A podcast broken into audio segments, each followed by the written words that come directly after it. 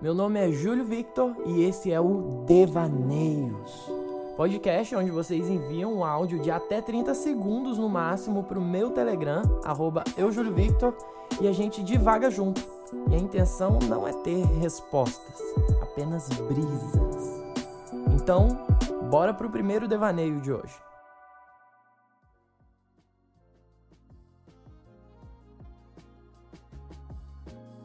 Tava um dia conversando com um amigo ele questionou qual seria o limite da teste de um careca. Eu não sabia o que responder. Eu não sei a resposta até agora. Excelente devaneio, porque o que é uma testa, né? A testa é o limite entre o início da sobrancelha e onde tem cabelo para cima, necessariamente, logo pessoas calvas vão ficando com uma testa gigantesca ou seria a testa o tamanho do, da área aí desse, desse osso frontal do crânio, né? Que em algum momento ele faz uma curva, certo? Então eu diria que o limiar da testa é esse momento onde ele está fazendo a curva e deixa de ser vertical para ser horizontal. Então não existe uma testa horizontal, a testa sempre é vertical. A partir desse ponto, dessa linha de pensamento, entendemos que a testa de um careca é onde começava ou começaria, porque às vezes ele raspa, a crescer cabelo, certo? Porque na testa não nasce cabelo, ou ao menos não nasce cabelo igual o cabelo da cabeça. Às vezes nasce aquela penugenzinha e tal, ou aquele baby hair que vai que dá uma caidinha. Aí eu não sei se o baby hair caracteriza um cabelo de testa ou não, depende, né? Mas eu acho que é isso. Eu acho que encarar que uma pessoa careca tem uma testa infinita, isso estenderia a testa dela até a bunda dela, até o calcanhar até o queixo, dando um 360, sabe? Seria uma testa infinita, seria um ser testa. Isso me parece minimamente incoerente pra caralho, sabe? Tipo, não faz muito sentido assim no meu parâmetro de visão, mas seria interessante se uma pessoa fosse só testa e não nascesse cabelo, nascesse apenas uma penugem no corpo dela. Com certeza tem uma doença para esse nome, mas eu fico questionando bastante isso, como eu queria não ter tanto cabelo igual tenho, sabe? Tanto para não parecer metalheiro, tanto para não ser peludo igual tenho assim no umbigo, no braço pra caraca, e minha barba tem incomodado. Então, se isso fosse ser totalmente testa, se fosse possível, tá aí algo que eu gostaria um tanto. E aí, Júlio? Faz um vídeo aí sobre o recorte da sociedade que a gente vê no BBB. Que a gente vê um pedaço bem pequeno e tal. Tipo, tem um Babu, o Prior, Pyong, etc. A gente tem um feminismo, sororidade, machismo, racismo num, numa pequena parcela da sociedade. Eu queria ver sua opinião sobre isso tudo aí. Ver se dá pra fazer um vídeo. Valeu, mano. Falando sobre Big Brother Brasil, o devaneio que eu tenho a respeito disso.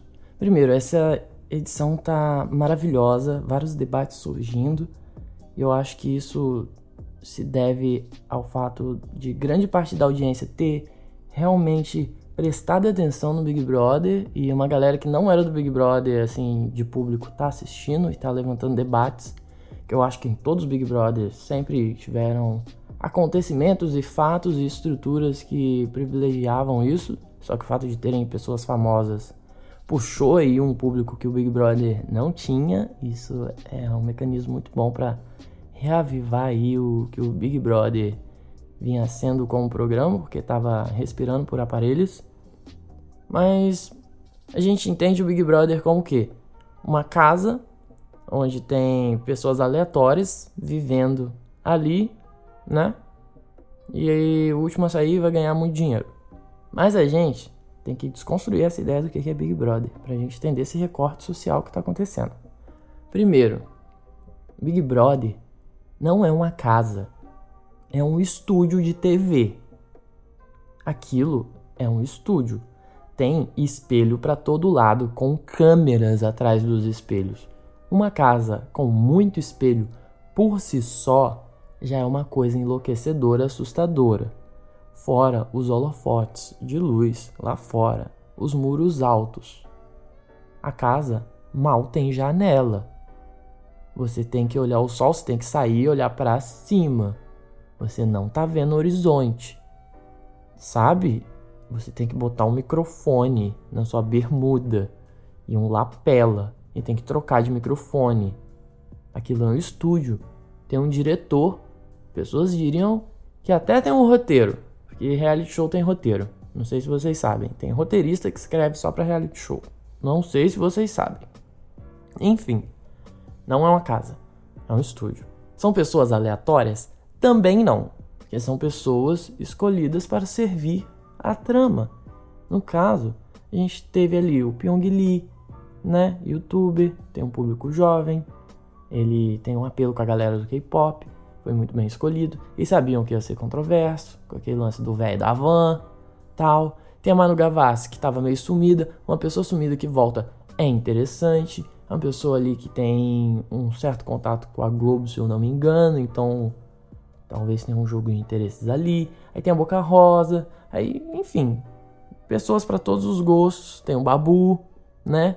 Que é um ser humano maravilhoso e que a estadia dele lá junto com o Thelma estão ensinando muitas coisas pra gente.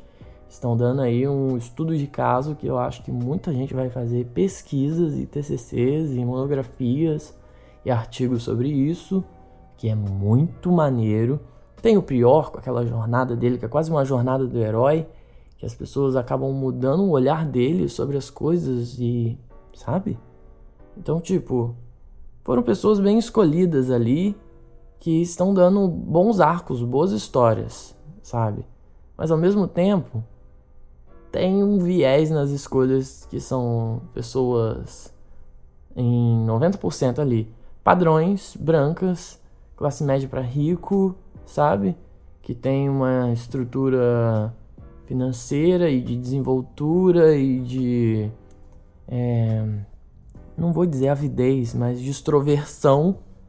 Então, é o tipo de pessoas que eles botam junto para dar problema, porque essa é a função do programa, sabe? Então não são pessoas aleatórias. São pessoas escolhidas a dedo a serviço de quem comanda esse programa, porque não pode flopar, tem que dar audiência. Tem muito dinheiro envolvido, tem muito patrocinador envolvido.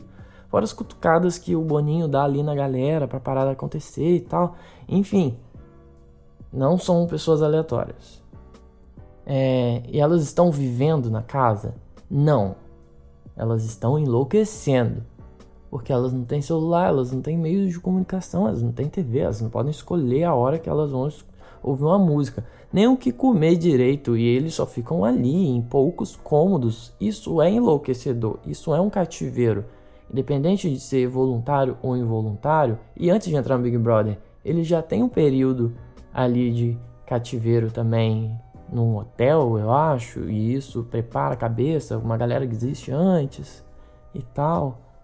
Mas as pessoas ali não estão em sã consciência, elas estão sob pressão, estão sob estresse, tem câmeras para todo lado, tem várias coisas que pode fazer, que não pode fazer, que pode comer, que não pode comer, que pode falar, que não pode falar, sabe? Então, as pessoas não estão vivendo ali normalmente. É uma casa que alugaram em Petrópolis e as pessoas estão ali vivendo, cozinhando e sai e vai na rua, volta. Não. As pessoas estão no mesmo lugar, que é bizarro. Tem uma decoração assim é, para explodir cabeça, muita informação, é, né? Então, não vamos achar que as pessoas estão vivendo ali. Elas estão enlouquecendo. E por isso a gente tem o exagero de certas coisas, o fato da pessoa estar ali 24 horas e a gente ter acesso a muitas conversas e muitas coisas que a gente vai perceber que todo mundo é passível de ser cancelado, sabe aquela história de que todo mundo é um pouco machista, todo mundo é um pouco racista, e é isso. Todo mundo é mesmo, e as pessoas estão descobrindo que isso é verdade porque estão vigiando a vida de pessoas que já não estão assim em sã consciência, gozando de todas as faculdades mentais, porque um cativeiro, um programa de TV, câmeras, é um jogo, competitividade. Então, algumas coisas estão à flor da pele, se não exageradas, mas às vezes o exagero é necessário pra gente perceber as coisas, sabe? Tem gente que só percebe no exagero, às vezes quando é só uma falhinha, um negócio cotidiano. As pessoas pensam, ah, bobeira, brincadeira, só uma piada, não ofende, não. Então, o exagero do Big Brother, embora seja muito cruel psicologicamente com os participantes, embora não demonstre de fato a realidade como ela é, mas sim uma realidade produzida que é para parecer ser alguma coisa, mesmo assim a gente consegue tirar boas lições disso, sabe? Eu acho que o Big Brother tem sido muito bom para levantar debates, principalmente essa edição. E eu gostaria de entrar no próximo Big Brother, né? 2021, tô aí. Eu quero saber se vocês vão me cancelar, vocês vão passar pano para mim. É, vamos falar com o Boninho aí, leva o Júlio. Eu nem quero ficar muito tempo, gente. Eu quero sair assim, tipo, na segunda semana, terceira semana, sabe? Tipo, pagar de maluco, falar sozinho, quebrar a quarta parede aí, estilo Prior, né? Só isso que eu quero. Falar o nome de umas bandas que ninguém conhece, cantar gutural no chuveiro, ganhar muito seguidor, ficar conhecido, famoso, ganhar dinheiro para ir em festa, um saláriozinho, um carro da Fiat que eu vou vender porque eu não sei dirigir, né? Alguém me leva pro BBB 21 porque eu quero ter essa insanidade aí no, no meu corpo para eu poder realmente falar com propriedade de Big Brother Brasil a partir da edição 22. Porque eu boto fé que na 21 eu vou entrar, com certeza. É, recentemente eu recebi a confirmação do diagnóstico de bipolaridade. Desde então eu tô me perguntando com frequência é, o, qual a parte de mim que representa esse transtorno e qual a parte de mim que realmente me representa como pessoa, como essência? Ou será que isso realmente existe? O que, que é real? O que, que não é? é? É isso. Olha, se tem algo que aprendi na faculdade de psicologia, que eu não terminei, eu tranquei no último período e falta apenas TCC, algumas matérias optativas e algumas matériazinhas assim, quem sabe hoje não termine. Mas algo que eu aprendi que é muito valioso para a vida cotidiana, que precisa ser aí espalhado, é que você não define alguém a partir da doença dela, sabe? É tipo, você não chama uma pessoa de esquizofrênica, como se a doença definisse a pessoa e tudo nela fosse esquizofrenia. Não, é uma pessoa que tem esquizofrenia só que ela tem várias outras coisas, tipo, sei lá, aptidão para andar de caiaque, um enorme conhecimento a respeito da franquia Dragon Quest e uma intolerância à lactose, sabe? As pessoas são várias coisas. Tipo, você não chama de alguém aí seu gripado. Não, a pessoa tem gripe, seu diabético. Isso também não é legal. A pessoa tem diabetes ou sei lá, inúmeras outras doenças, sejam elas passíveis de tratamento 100% efetivo, eficaz e desaparecimento, ou essas doenças crônicas que vão, voltam, estão mais intensas, menos intensas e por aí vai, assim como a bipolaridade. E eu acho que esse olhar para a doença, para a psicopatologia, como parte da pessoa, e existem várias outras partes que são maiores que a doença, mas ela precisa sim ser tratada para ela não influenciar tanto a vida das pessoas em medidas tão drásticas e ela realmente ter qualidade de vida, assim como diversas outras doenças crônicas. Só que a psicopatologia, a doença da mente, ela sofre um preconceito, principalmente no Brasil, que a gente tem um histórico de luta antimanicomial bem controverso quem sabe, sabe dos episódios que aconteceram em Barbacena, no hospital psiquiátrico, mas isso aconteceu em vários lugares do Brasil, onde basicamente as pessoas que tinham parentes com algum tipo de transtorno, tipo esquizofrenia ou até mesmo pessoas que não tinham um membro, que eram deficientes, que tinham algum algum lance ali relacionado à má formação, algo genético. É, as pessoas eram jogadas no hospital psiquiátrico, vulgo manicômio, porque elas não eram desejadas pela sociedade e elas eram definidas pela doença dela, como se tudo fosse a doença da pessoa, e isso fazia com que elas ficassem abandonadas e fossem rejeitadas, e nesses lugares, inclusive, colocavam mulheres que, sei lá, transaram antes do casamento, ou pessoas que eram gays. E por aí vai. Tipo, toda forma de preconceito acabava parando lá, sabe? Então a gente vem dessa lógica de isolar essa pessoa e deixar ela longe da gente, porque a gente não quer ter contato com esse tipo de gente, sabe? E logo você não tratava, você segregava.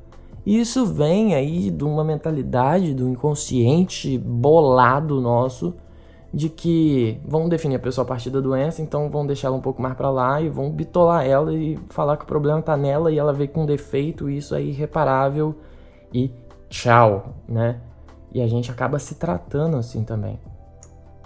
E o Brasil, o brasileiro, tem essa lógica na cabeça implantada de definição da psicopatologia como 100% do ser, como se fosse a essência da pessoa ter transtornos de bipolaridade, esquizofrenia, ou toque, ou depressão, e por aí vai sendo que as pessoas são muito mais do que simplesmente um diagnóstico.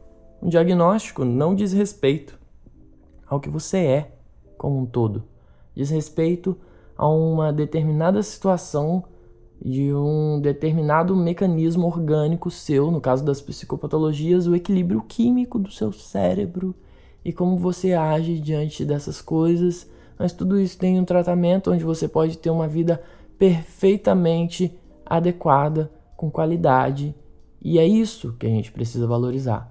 O tratamento, tanto psiquiátrico quanto psicológico, o acompanhamento, e a partir disso, o ser humano, o indivíduo, perceber e a gente se doutrinar, sair dessa mentalidade do histórico antimanicomial extremamente desgastado que a gente tem, extremamente mal executado e executado tardiamente, para a gente começar a valorizar a perspectiva do ser e da essência dele a partir do contato que a gente tem com ele, abrindo conversa. E pensando nesse ponto de vista, você tem que abrir uma conversa com você mesma e pensar: tá, eu tenho isso, mas eu tenho várias outras coisas. Que coisas são essas? Quem sou eu? Quem me define? O que, que eu gosto de fazer? O que, que eu não gosto? Como eu reajo às situações? Como eu demonstro meu afeto? As pessoas que estão ao seu redor demonstram afeto como por você, sabe? E nisso você vai montando a sua constelação, entendendo várias coisas e vários mecanismos e várias nuances e vários traços da sua personalidade que nada tem a ver com seu diagnóstico. E você precisa separar essas coisas. Pelo menos eu enxergo dessa forma. Se você não faz as escolhas certas na sua vida, ela fica dando. Você fica andando em círculos até que você tome a decisão correta e a sua vida ande, para frente. E aí, caso você volte a tomar uma decisão errada, você fica preso nesse ciclo até você perceber o que está de errado e tomar uma atitude em relação a isso e mudar que aí você avança para a próxima etapa, como se fosse um jogo. Isso é realmente incrível. É muito doido entender a vida como um jogo, né? De tipo, que existe uma progressão, só que a gente esquece que, diferente da vida, o jogo foi feito por um programador. Isso daí talvez fira pessoas que não são ateias, mas.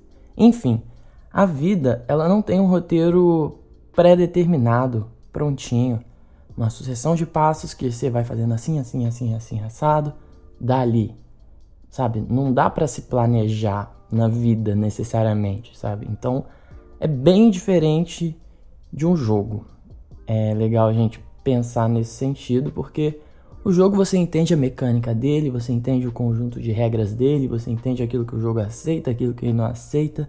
você entende os erros na programação do jogo e consegue usar isso a seu favor. De certa forma, a vida tem um pouco disso e nem sempre é maneiro quando você usa das vantagens naturais dos sistemas e instituições que a vida oferece pra gente, que na maioria das vezes isso é ilegal ou de muito mau caráter.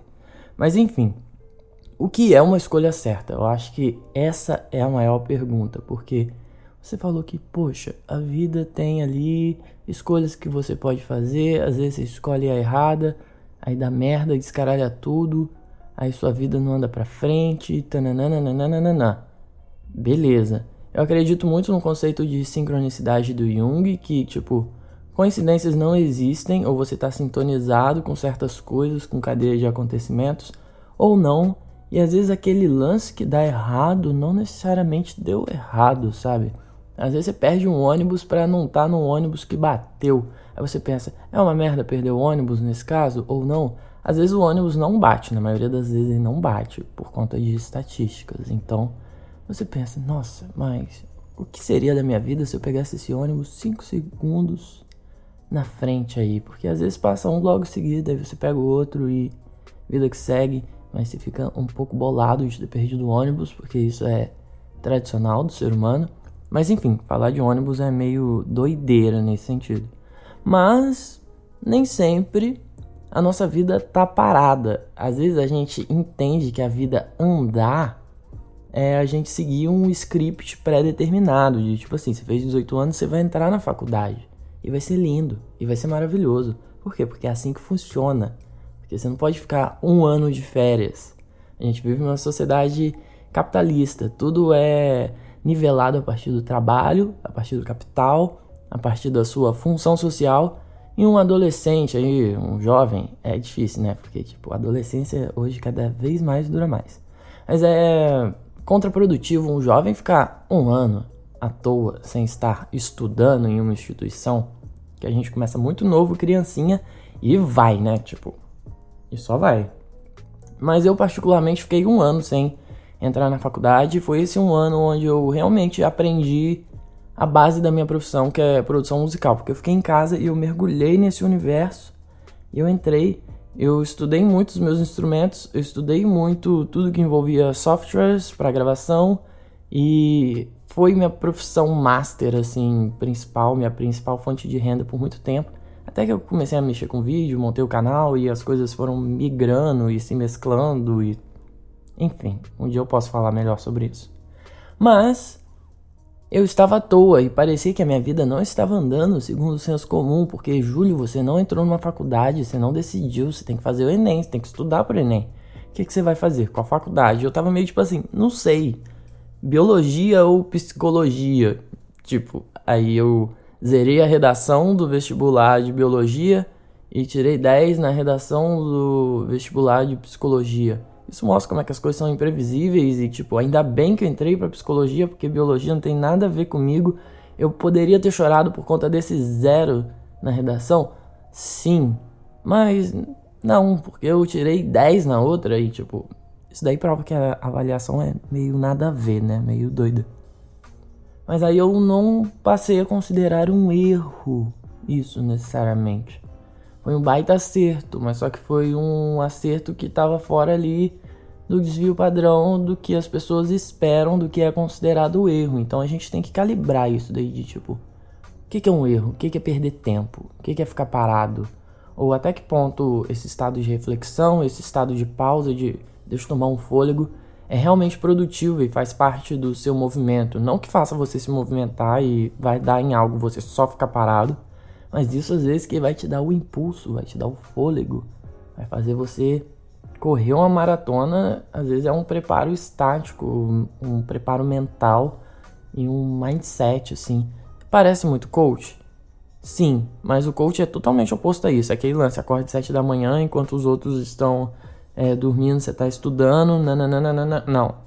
Eu só acho que o erro nem sempre é isso de ficar parado. Eu acho que a gente tem muito essa noção de tipo, você tá parado, você tá fazendo nada, sua vida não tá andando, então tem algo muito errado nisso e você tem que resolver. E você tem que se agitar, você tem que se incomodar, você tem que ficar super efusivo quando na verdade não.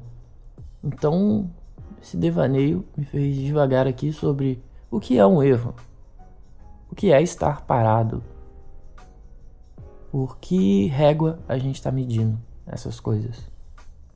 Mas vale a pena fazer um apêndice aqui para falar que se você comete sempre os mesmos erros e fica insistindo neles, aí realmente sua vida fica andando em círculos e fica parada, né? Tipo, isso daí é um consenso nosso, né, gente? Não vamos ficar martelando em coisas que tá dando errada na esperança de que blá, blá, blá.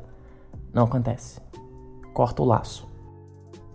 O meu devaneio atual tá sendo exercitar a paciência porque eu sempre fui uma pessoa que fiz muita coisa ao mesmo tempo e agora a vida, por várias questões, principalmente emprego, tá falando, filha, para. E aí, cabeça vazia, oficina do diabo, né? Então, exercitar e ver, tipo, saber aproveitar as coisas no tempo, no meu tempo e também no tempo que elas precisam acontecer. Paciência, eu acho que isso daí é, cabeça vazia, oficina do diabo, né? Nem sempre a cabeça vazia vai ser oficina do diabo. Às vezes a cabeça vazia vai servir para várias coisas, ócio criativo, bababá. Eu penso assim. Só que a paciência é uma palavra bonita, importante e paciência é igual água, dá para ter bastante, mas nem sempre ela vai ser limpa e uma hora ela acaba, sabe? mas é saudável, é super necessário. E eu me considero uma pessoa muito paciente que não perde a cabeça à toa ou por bobeira, sabe? Eu acho que paciência tá dentro aí de um espectro oposto ao que a gente considera ansiedade, né? Que ansiedade é tipo um excesso de futuro, né? Tem muito futuro na nossa cabeça, futuro, futuro, a gente está pensando para frente, para frente, para frente. E a paciência é justamente isso de não vou pensar nesse futuro aqui, aqui agora, vou esperar, esperar em paz, sabe? Percebo bastante que paciência é isso. E desfrutar o aqui agora é difícil, estar presente é difícil. Eu acho que esse que é o perigo, é a típica história do cidadão que foi subir a montanha e ele, mesmo chegando no cume dela, nunca esteve no topo da montanha. Por quê? Quando ele estava subindo, ele estava pensando na subida. Ele já estava antecipando aquele momento que ele estaria no cume e ele não estava no caminho, não estava desfrutando desse processo, sabe? No caminhar e o que tem ao redor, qual caminho que eu vou fazer e tal. Existe uma ansiedade por estar lá no topo. Não existe uma paciência de tipo, tá, eu tô andando pra frente, uma hora eu vou chegar no topo e quando eu estiver lá vai ser maneiraço porque eu vou estar lá. E cabe agora eu olhar o caminho com paciência. E quando ele chegou no topo, ele já tava pensando na descida. E tipo assim, caraca, eu tô cansadão, que horas são? Vai anoitecer, se anoitecer é perigoso, tal. E numa dessas ele não aproveitou a vista, não tava olhando as coisas ao redor e tipo, caraca, eu tô no topo dessa parada. Olha o tanto de coisa que dá pra ver daqui. Olha o tanto de bicho que eu não vejo lá embaixo. Olha o caminho que eu fiz, sabe? Tipo, eu acho que isso simboliza bastante o que é paciência, assim, é tipo, você estar presente e desfrutar daquele pedaço de trajeto onde você tá e você realmente conseguir aprender com isso de alguma forma. E se tratando de paciência com pessoas, é entender o, o pedaço do trajeto que cada pessoa tá, sabe? E você entender que algumas pessoas andam mais devagar, outras pessoas andam mais na frente, outras pessoas querem andar coladas com alguém, sabe? E você tem que ter essa paciência e também esse posicionamento de deixar bem claro que, tipo assim, Olha, eu não quero que você ande na minha frente, porque eu não gosto de andar sozinho. Ou tipo assim, não fica andando para trás, porque eu fico aqui meio. Não sei se eu vou, não sei se eu vou. Aí eu não ando nem na velocidade que eu quero e você me atrasa porque eu não quero deixar você se perder, sabe? Ou então, tipo assim, não anda do meu lado porque eu quero andar sozinho, sabe? Eu acho que isso é um lance muito de uma paciência interna, sabe? Paciência externa é aguentar os outros e o tempo das pessoas e o modo como elas agem e tudo mais. Mas tem essa paciência interna que é tipo assim, você conseguir se aguentar e se aceitar e tá em paz com isso. E tipo assim, não, tem momentos que eu quero estar sozinho, então você vai ter essa paciência com você mesmo e essa boa resolução de deixar bem claro que, tipo, gente, eu quero estar sozinho e tá de boa. E você tem que ter paciência com você mesmo para conseguir expressar isso da melhor maneira possível. Ao invés de só ir deixando e dando a entender e as pessoas não vão saber agir direito com o que está acontecendo. E eu me identifico também muito com esse lance de ser uma pessoa que sempre fez várias coisas ao mesmo tempo, sabe? E eu percebo que fazer várias coisas ao mesmo tempo é algo que a gente divide a nossa cabeça e a nossa expectativa entre várias áreas e tenta fazer elas andar de certa forma ao mesmo tempo, sabe? E às vezes uma anda mais, outra anda menos e tal. E às vezes a paciência entra nesse ponto de tipo, vou deixar uma coisa de lado aqui, porque tem outra coisa que é mais importante que ela precisa ser prioridade e ela vai andar e eu vou me focar nisso, porque é o tempo dela. E a paciência envolve também, tipo assim, aquela outra coisa que tá de lado, ela tá de lado. Deixa ela de lado. Você escolheu botar ela de lado e vai ficar tudo bem. Se você escolheu botar ela de lado, quer dizer que não é uma prioridade, que tem como ela ficar ali em stand-by, não é algo vital, não é algo um item de responsabilidade ou um afeto que você pode simplesmente descartar e não dar satisfação. Eu entendo isso, que tipo, ter paciência para deixar algumas coisas em stand-by e não ficar ansioso pensando nelas. E tem coisa também que anda devagar, sabe? E às vezes quando você tá fazendo várias coisas ao mesmo tempo, elas não vão andar na velocidade astronômica da luz, elas não vão andar na mesma velocidade, e provavelmente elas não vão andar super rápido também. E muita coisa na vida não acontece de uma hora para outra.